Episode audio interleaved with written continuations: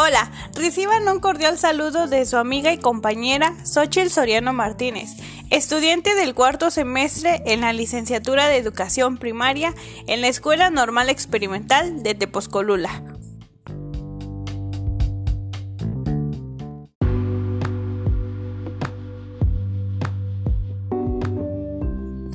El podcast del día de hoy lleva por nombre una expresión de la desigualdad en educación básica durante la emergencia sanitaria.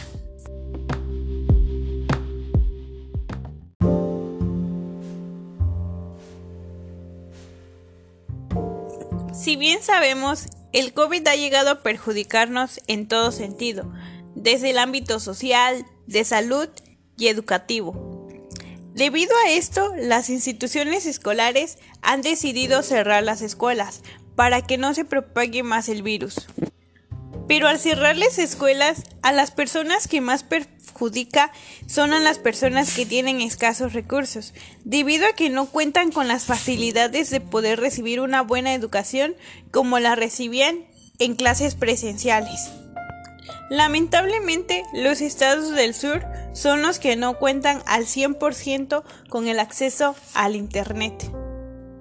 Que cuenten con una televisión, una computadora en la familia no quiere decir que cuenten con las herramientas necesarias para que los niños puedan tomar sus clases en línea, dado a que ese aparato puede ser para todos los habitantes de la casa y no se distribuya de manera equitativa y los tiempos no coincidan para la reunión de clases.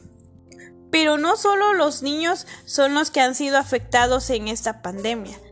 Algunos maestros también, dado a que no todos los maestros son experimentados o tienen conocimiento al 100% de las tecnologías, no están familiarizados con las herramientas tecnológicas para dar una enseñanza a distancia. Por esta misma razón, se debe de reconocer el esfuerzo que están haciendo tanto los maestros como los alumnos para poder recibir clases en línea.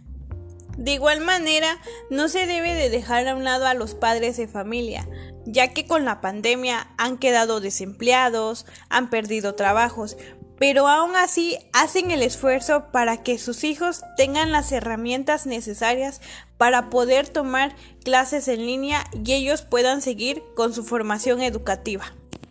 Así que el COVID ha revelado bastantes desigualdades, tanto sociales, económicas, culturales ya que aunque hayan implementado estrategias, canales para que los alumnos puedan continuar estudiando, no a todos les llega esta ayuda ya que muchos padres de familia salen a trabajar y por ende no los pueden dejar solos en casa y por esta razón se los llevan a su trabajo. Así que de esta manera no pueden recibir las clases que salen en la televisión, que pasan en la radio.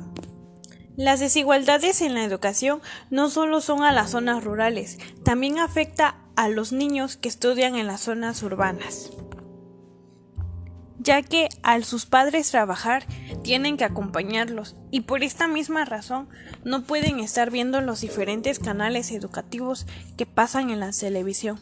Así que no por el hecho de vivir en una zona urbana también se puede percibir o se puede tener una educación digna de clases en línea.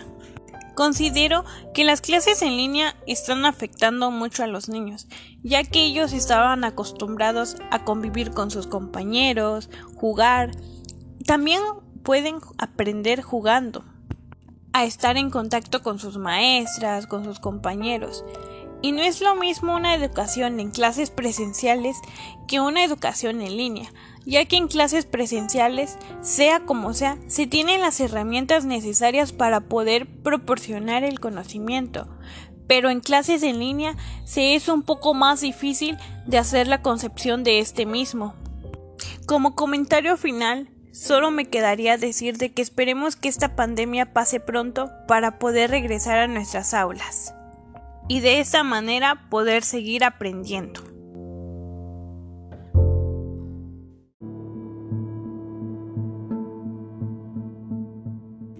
Y de esta manera concluimos el podcast de hoy. Espero y haya sido de su agrado. Reciban un saludo a distancia de su amiga Xochitl Soriano.